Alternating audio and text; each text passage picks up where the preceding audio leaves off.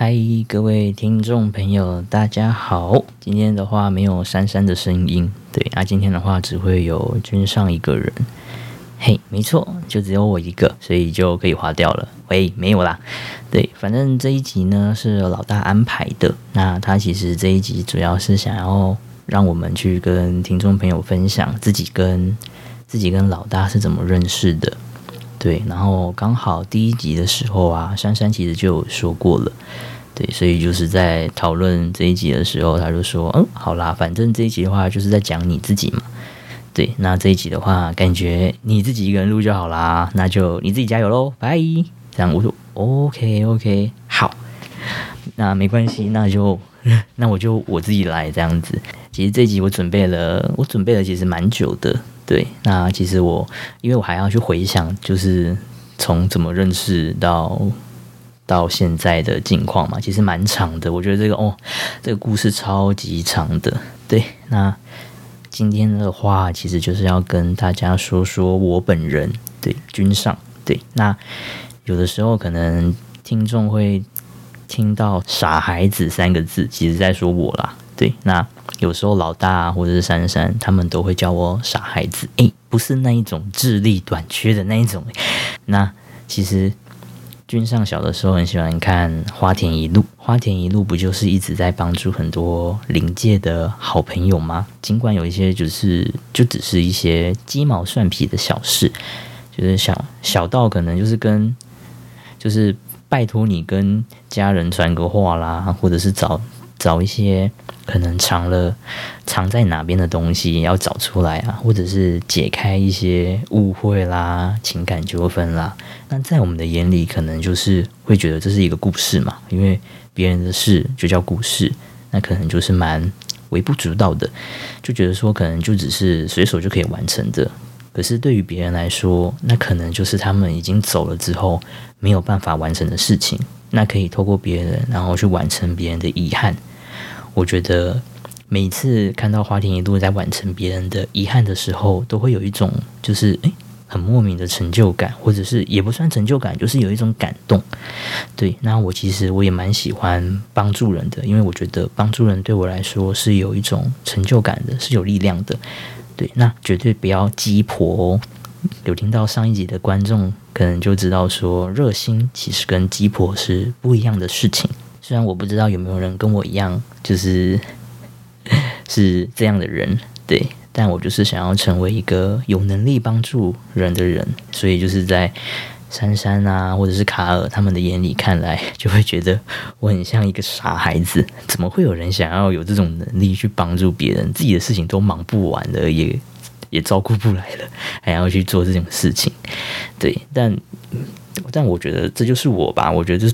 这应该就是我的特质，所以就是我觉得我很享受这样的这样的感觉了。嗯，OK，好，那今天的话，其实就是来简单的闲聊闲聊傻孩子的故事，可能就是会从怎么认识魔法的，再到踏到这个魔法的圈子，然后变成有缘人，再到现在成为老板的徒弟。有听过第一集的朋友应该都会知道，就是。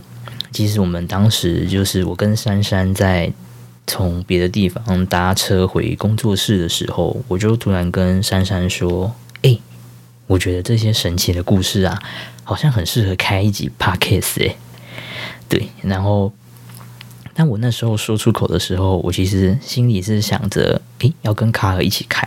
所以我就询问珊珊可不可以，然后珊珊就说：“卡尔才不屑跟你一起开嘞，他自己忙都忙不完的。”我就说：“哦，好吧，那也是不要好了。”但珊珊就说：“那那你就跟我一起开吧，就大概这样之类的。”对，那原因也在第一集的时候有讲了嘛。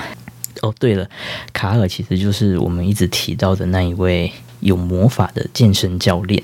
对，那为什么要找卡尔呢？就是他带我。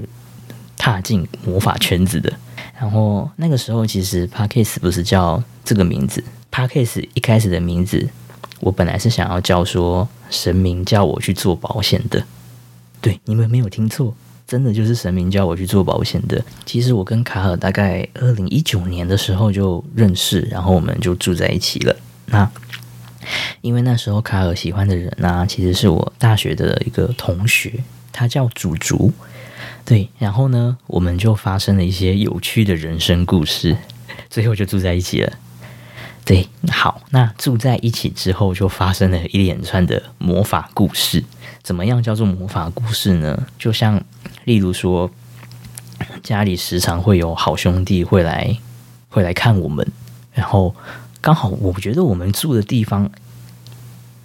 因为那个时候我们住的地方是顶家，顶家不就很热，对不对？就是在顶楼嘛，然后很热。然后卡尔那就说：“哦，那个顶家蛮特别的，就是白天的时候阳气很重，然后到了晚上之后，就居然变成了一个好兄弟会来聚集的一个地方。我们也不懂为什么。我们家其实我。”晚上的时候还蛮常有很多的好兄弟会来光顾的。那君上以前就是在音像公司上班，那常常会出差，就是会到处拍拍广告啊、拍短片啊或拍影片这样子。那常常出差完很累很累的时候，回来的时候都会带着室友回来。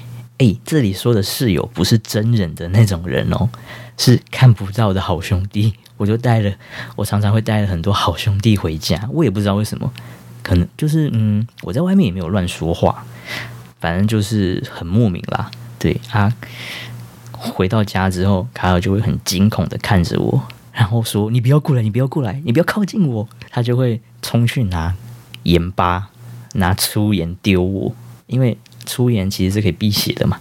结果就是他就会拿很多盐巴，然后丢我，然后说：“赶快走开，赶快走开。”但我知道他说的。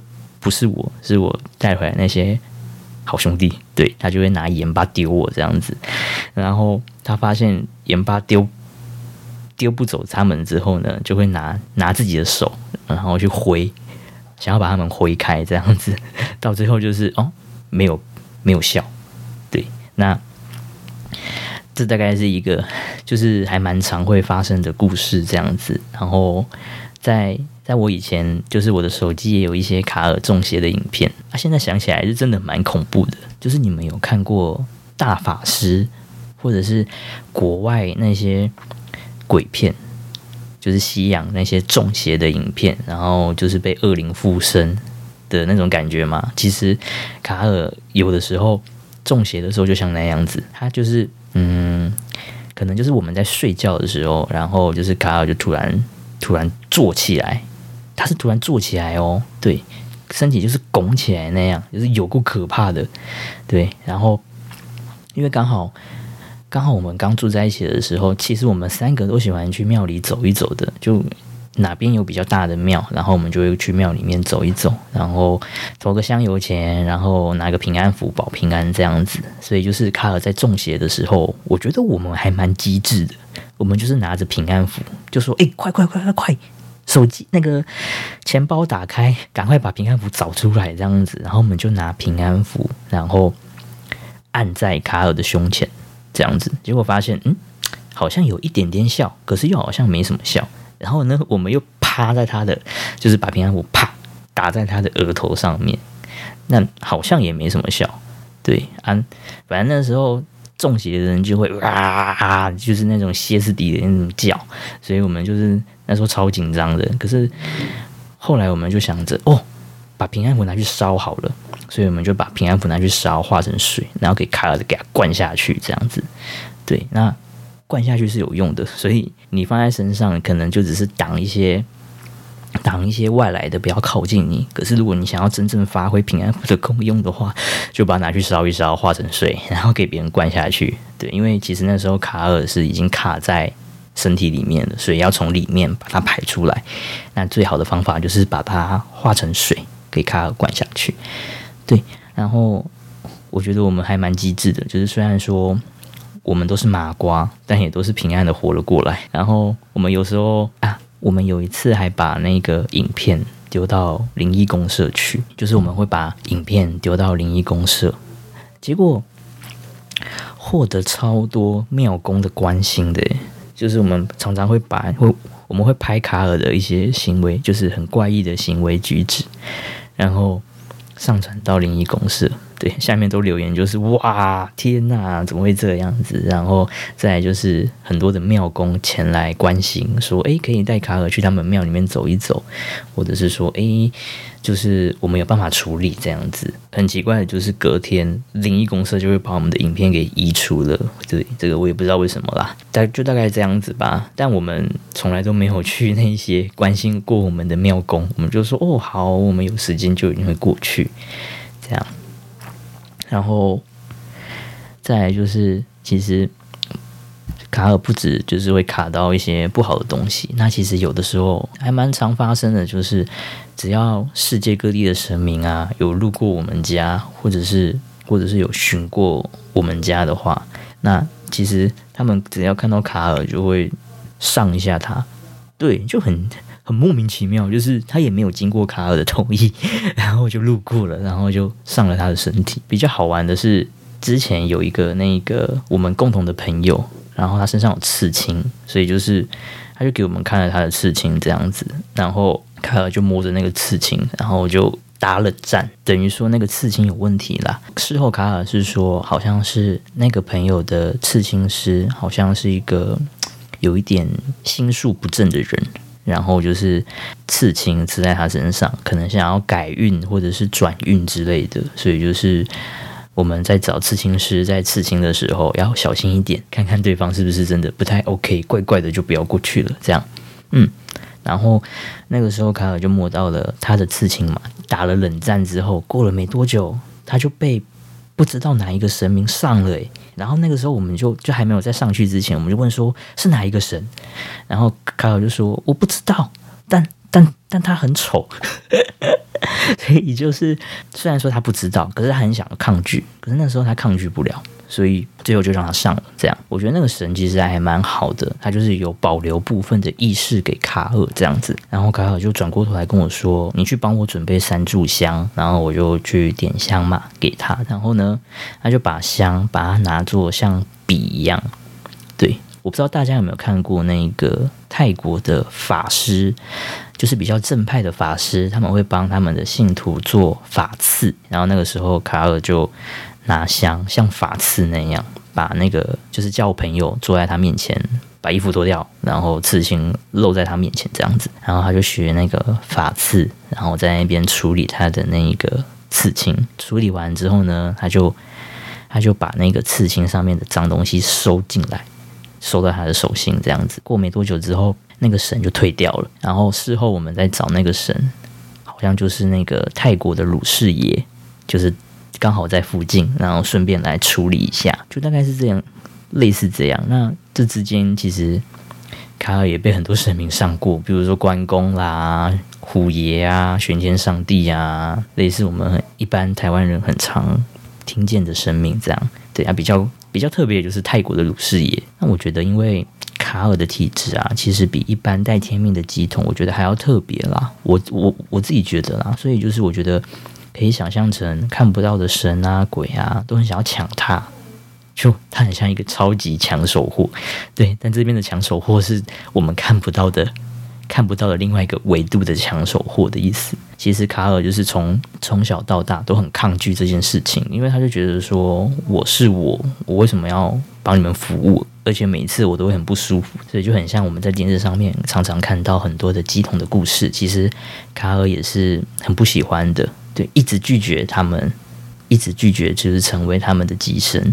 嗯嗯，我跟卡尔好像是从二零一九年认识的。对，二零一九年吧，我们认识，然后也三四年了这样子。那一路从原本的惊吓啊，到后面就已经见怪不怪了。对，所以我们现在钱包啊、手机啊，都会塞几张平安符在里面，就大概是这样吧。就真的是平安符，真的可以保平安，好吗？平安符要定期的去更换。你就把它想象成，它其实也是一个有效期限的一个平安符嘛，对不对？那你可能就是最长，可能就是一年要去换一次，对，然后把平安符把它拿去化掉，对，就是可以化、可以烧金子的地方就拿去化掉，这样。嗯，好，OK，那卡尔的浅谈就大概到这边了吧？之后如果有机会的话，我们可以让卡尔就自己来分享他的故事。好。前面说的有点长，那现在就要说说傻孩子的故事了。对，那不知道听众朋友记不记得那个时候封城三个月嘛，对不对？那一般来说就是我们就只能待在家里，然后哪里都不能去。对，然后刚好那时候君上还在影像公司上班，所以就是在家放了三个月的长假。嗯，啊，那时候就我觉得也是有放假的这个契机，让我去想一想，说未来的路该怎么走。因为人生是自己的嘛，我们总要为自己负责。所以那个时候我就好好的去想了一下，那个时候我就好好的再想一想，自己适不适合待在这个这间公司，或者是在从事影像的。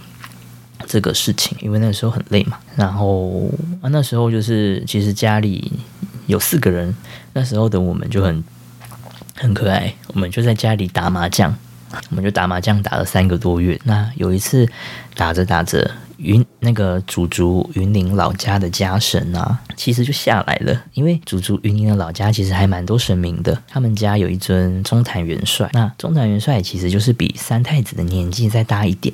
所以升上去叫中坛元帅，然后卡尔也认识啊，我也认识，因为我们都有去祖祖云林的老家，去那边走一走，去看他们，所以我们都认识。因为我们其他人都是麻瓜嘛，所以就是中台元帅很自然的就跟卡尔就一对，然后跟我们其他三个人打麻将。哦，当时候的三个人就是由我，然后卡尔、祖祖还有君上的女朋友，其实我们就在牌桌上加一个神明。在那边打麻将，现在想一想，就是一整个超荒谬，居然会有神明下来跟跟我们凡人一起打麻将。那个时候还蛮特别的是，中坛元帅有保留部分卡尔的意识，让他去打麻将，然后问世的部分就由中团元帅去负责，所以就等于说，我们打完麻将的之后，就是卡尔只记得他打麻将的事情。对，那他对于他自己。讲过的话，或者是我们问的事情，他就通通都不记得，还蛮神奇的。第一次下来的时候啊，我觉得就是难免会有尴尬嘛，因为你根本就不知道摆出尊敬还是什么样的反应。你会因为你就觉得你在牌桌上面有一尊神在那边，你是不是应该对他尊敬？你是不是不能碰他？你是不是不能唬他之类的？反正那时候就一开始就是很尴尬。中场那时候就开口了，他说。你们有什么问题都可以问我，对，他是透过卡尔这样说的哦，对，然后我们就哦，我们才卸下了一些 心防，然后就就问说，就问了他问题啦，对，那一开始我们问的应该就是工作啦、事业啦这样，然后就轮到我的时候，我就问中坛说，就是诶，我会换工作吗？做幕后的朋友应该就是身边如果有做幕后的朋友，应该都知道。幕后，台湾的幕后是一件很辛苦的一个工作，对。然后君上那个时候也是从大二、大三的时候就开始做幕后了，对，就是就也做了六年、七年这样，哎，真的很累很累。中坛那个时候就说会啊，你会换工作啊，可是我不知道那个是什么工作啊，我就看到你一直在签名，啊，很多人给你签名，排队给你签名这样子，你都穿得啪里啪里的。你也不是穿西装帅帅的，你就穿的啪里啪里的，然后搭着计程车跑来跑去。我每次看到你的时候，你几乎都在计程车上面。然后我就问他说：“哦，这样哦，那那我的老板，那我老板是男生还是女生啊？”中坛就回说：“嗯，是一个头发短短的女生。”然后我就问说：“嗯，好，那我什么时候要换工作？”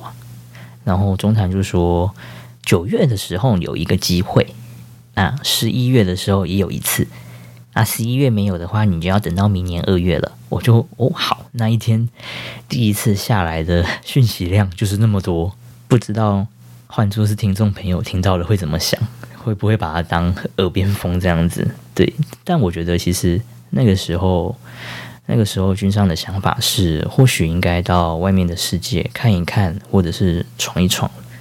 对，然后就是在这三个月啊，只要有时间，我都有在看一些工作。但君上就是在看工作的时候是有一些先后顺序的。如果是以签名的话，那可能就是从经纪人开始嘛，对不对？可能要签一些艺人啦，签一些网红啦，对呀、啊，因为跟原本幕后有相关嘛，对，所以就是啊，君上以前是制片，对，所以就是要认识还蛮多人的，对。那在跟签名有关的话，可能就是业务了吧，嗯，那业务的话，简单来讲，可能就是房仲啦、卖车的啦，或者是卖一些。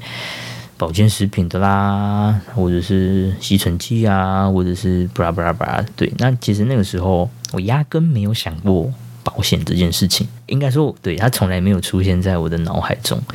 然后直到是卡尔提醒我说：“诶，其实保险也算是业务的一种，它也它也需要签名的。”对，然后那个时候我才想说：“好吧，那我就来找找看这一类跟签名有相关的工作。”在封城的这段期间呢、其实打麻将的时候，中坛也都会下来玩。我们就这样子夯不啷当的度过了三个月。中坛下来的时候，他也不是每一次都是说正经事啦，还蛮多的时候是要糖果啊，要汽水的，还要车车啦，或者是叫我们。什么时候回云林？快点！你们都还没，你们很久没看过我了。我现在很生气，或者是说叫我们有时候讲话要留一点口德，不要就是就是想一些乐色话或者是不好的想法啊，讲话留点口德。那或者就是说有哪几天不要骑车出门。会受伤，会危险，大概是诸如此类，大概这样啦。工作的话，其实君上那个时候一直都没有找到自己想要的，最后也是卡尔说：“诶，不然我有个学生在哪边，然后他现在做得还不错，不然我带你去认识他看看好了。”对，然后我就想说：“哦，好吧，反正就是去认识嘛，多多认识一个人也没有关系。”聊完之后，我就去考试了。对，我也觉得非常的莫名其妙，我为什么就去考试了？但我当时候的心里就会觉得说，其实你去考一张保险证照，就很像是我们骑机车或者是开车都需要一张证照。那我当时的想法就是说，哦，好，我考了一张保险证照，应该就不会有人之后会想要来推销我了吧？就是如果我没有做的话，对，所以我就想说，好吧，那不然去考一张证照，好像也不会怎么样。我就想说，没有考过那就算了，就跟这个没有缘分。结果没有想到，我那时候的。身上有很多的广告的案子，所以就是我基本上就没什么在看书。对，那我居然还过了低空飞过，我就觉得说，好啦，可能就真的是缘分了。所以就是我就就提离职了，这样。那提离职真的就是照着中谈书的那几个月份。对，因为你身上卡了那么多案子，你也不可能说走就走，所以就一直延，一直延，一直延，然后延到了二月。对，我们就延到了二月这样。然后那个时候，其实我记得很清楚，就是在二二八的时候，然后我的前同事们，因为我们其实一直工一起工作了很久了，六六七年了，其实就很像家人，很像。兄弟，所以我们其实感情都很好。然后在二二八的时候，我的同事们就帮我办了欢送会，这样就等于说那一天我就不我就不小心喝太多了，军上不小心喝太多了，喝酒喝到断片。但那时候军上的女朋友有陪我一起去，所以就是我就醉醺醺的回家。这样回到家的时候，那一天的卡尔其实也有喝酒，对，然后他就早早去睡觉了。以下的转述就是因为我断片了嘛，所以以下的转述都是。那时候，祖祖跟我女友一起转述给我听的。他们看到我一回家之后，我就直奔卡尔的床前。对哦，我们就直奔卡尔的床前哦。我那时候因为喊那个中坛，我都叫他师傅，我就喊着师傅师傅，你给我下来。我就很很不礼貌的说师傅师傅，你给我下来。我大概喊了四五声，就是全世界都看我在发酒疯。那时候的中坛就真的下来了，然后他就说啊，你叫我下来干嘛？因为军上是是三月的时候开始做保险的，我就跟他说：“哎、我明天就要去做保险了啦，我真的不想要去耶，真的是你真的叫我去做保险的吗？”然后中台就说：“对啊，我叫你去的啊。”他说：“你就去啊，你你有什么好怕的？”我就说：“废话，我当然怕啊，根本就没有人一出生就想要去做保险的嘛，对不对？对啊，我就说我不想去啊，我根本就不知道怎么做啊，然后。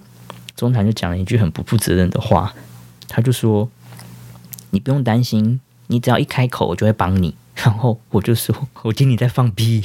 ”对，反正我就是一直跟他说，做保险会没有朋友啦，就是我不要啦，我我脸皮那么薄，这样子我就一直哭着跟他讲说我不想去。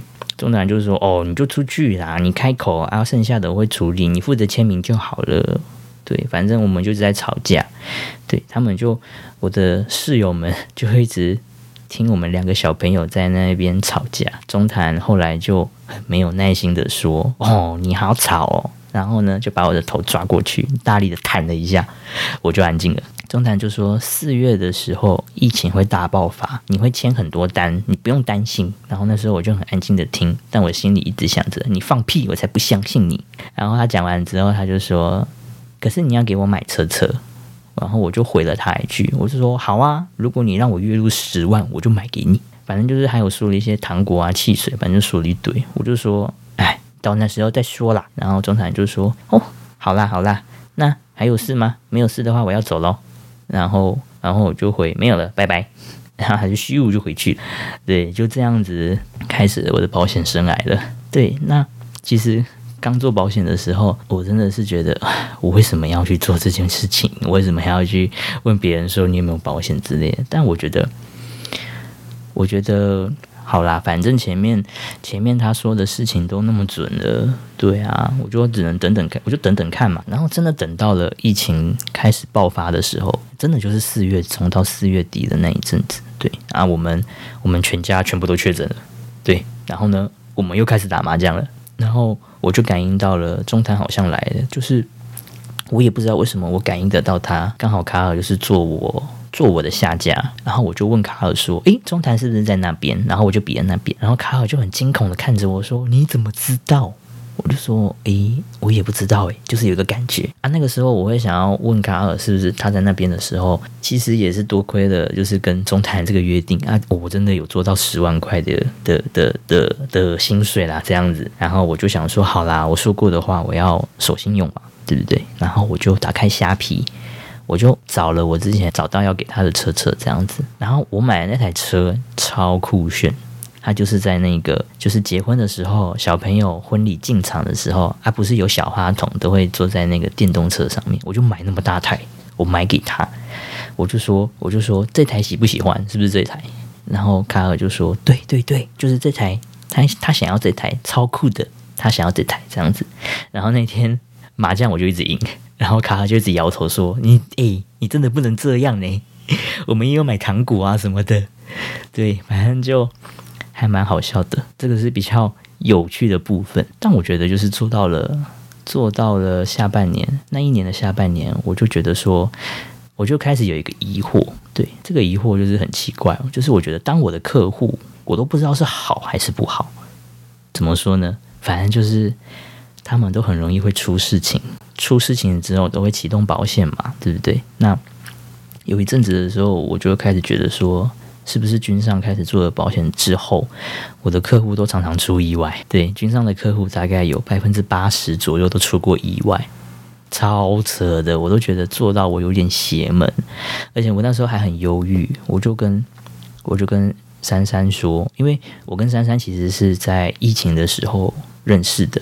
对，然后就是后面就是跟珊珊聊了一下，我就说，我就说我真的很忧郁，我我真的觉得好像是我诅咒了他们，为什么他们都会出事？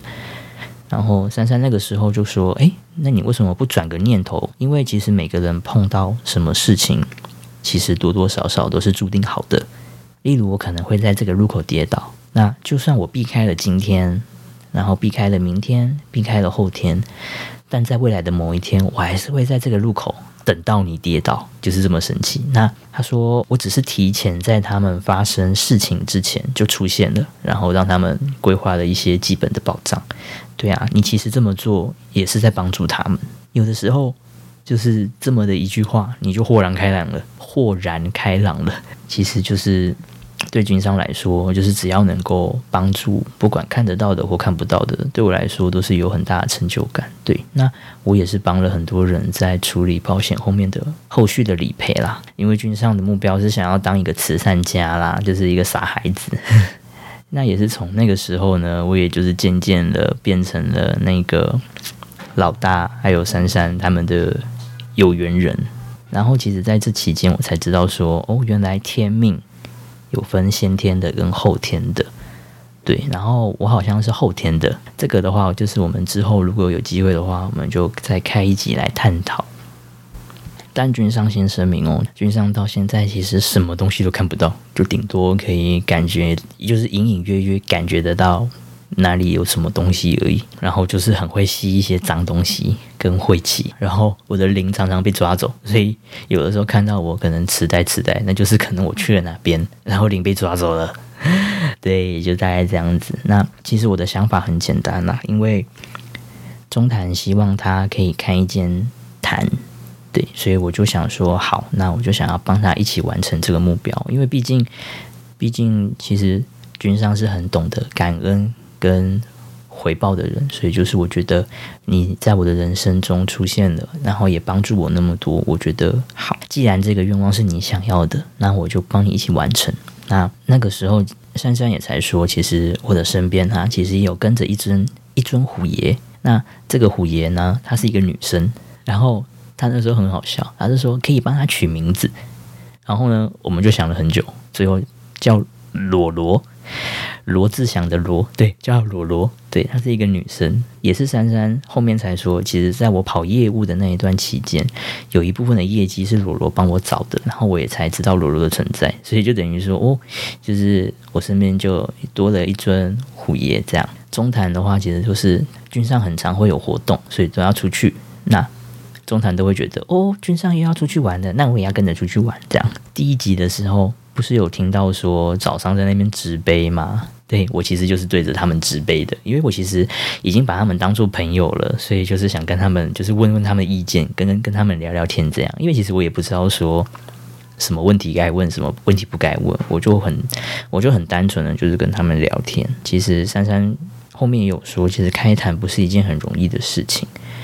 对啊，那你要等到就是中坛跟罗罗考完试了。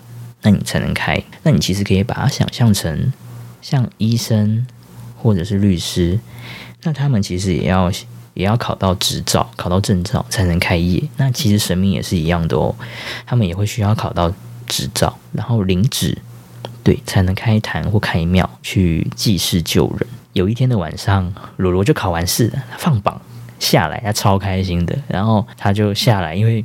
没有办法下来在我身上嘛，所以就下来在卡尔到卡尔的身上。那一天卡尔就觉得很莫名其妙，因为罗罗太开心了，他终于他放榜他过了，很开心，他下来，然后一瞬间给卡尔很多影像，就说哦要带他去哪边，我的我的灵在哪里，要去哪边请，然后呢我的神像大小要这么大，卡尔就给他给他一个回应，就是说他说君上目前还赚不了那么多钱，你要的太大了，然后。